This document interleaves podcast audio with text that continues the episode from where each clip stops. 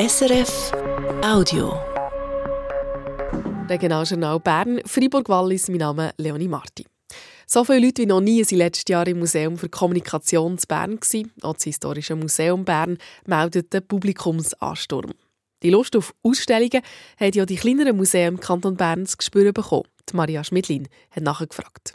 Zu Lauterbrunnen sind viele Leute schauen letztes Jahr.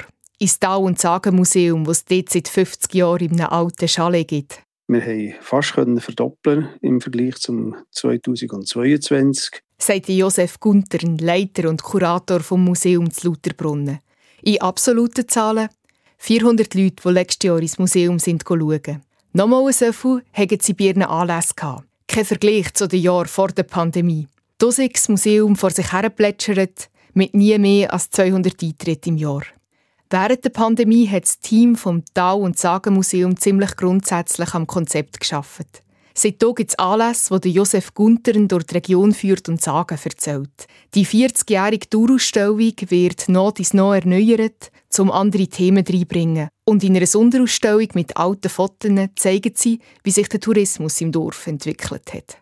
Ich habe schon äh, zum Beispiel Rückmeldungen gegeben, dass mir jemand gesagt das Museum wird langsam zu einem Hotspot von der Kultur in der Region und im Tal. Freut sich der Josef Gunten. Ihre Neuerungen scheinen da zu kommen. Regional- und Lokalmuseen können nicht mehr nur an früher erinnern, fragen, weisst noch? Das sagt zu Jost. Sie leitet die Geschäftsstelle vom Verein der Berner Museen. Die kleineren Museen erzählen zwar meistens die Geschichte vom Ort für die Leute vom Ort. Aber dass man dort vielleicht einen Schritt macht und Themen ein bisschen öffnet, dass sich auch jetzt solche, die vielleicht neu zugezogen sind und das weisst noch nicht kennen, einen Bezug dazu können schaffen Genaue Angaben, ob es bei allen kleinen Museen so gut läuft wie zu Lauterbrunnen, können sie nicht machen. Sie möchten keine Statistiken.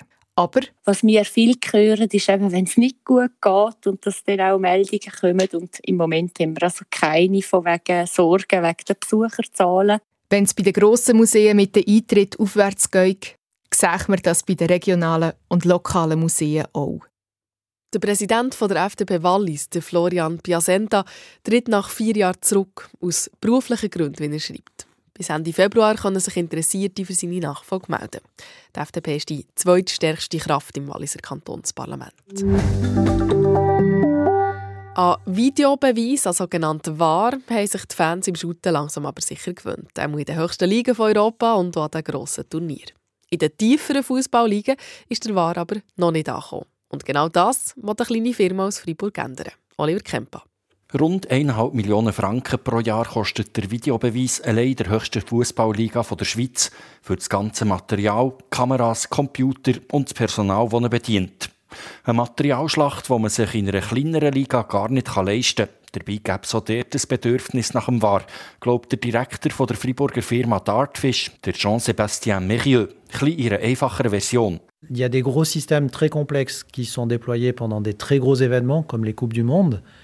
Mais finalement, il y a des ligues inférieures, des matchs qui ont besoin de systèmes un peu plus simples. Darum hat Dartfish vor ein paar Jahren angefangen, ein Videoschiri-System für den Fußball zu entwickeln, das mit weniger Material auskommt. Videoanalyse im Sport ist sowieso das Kerngebiet der Firma, darum hat es sich angeboten, auf diesen Zug aufzuspringen.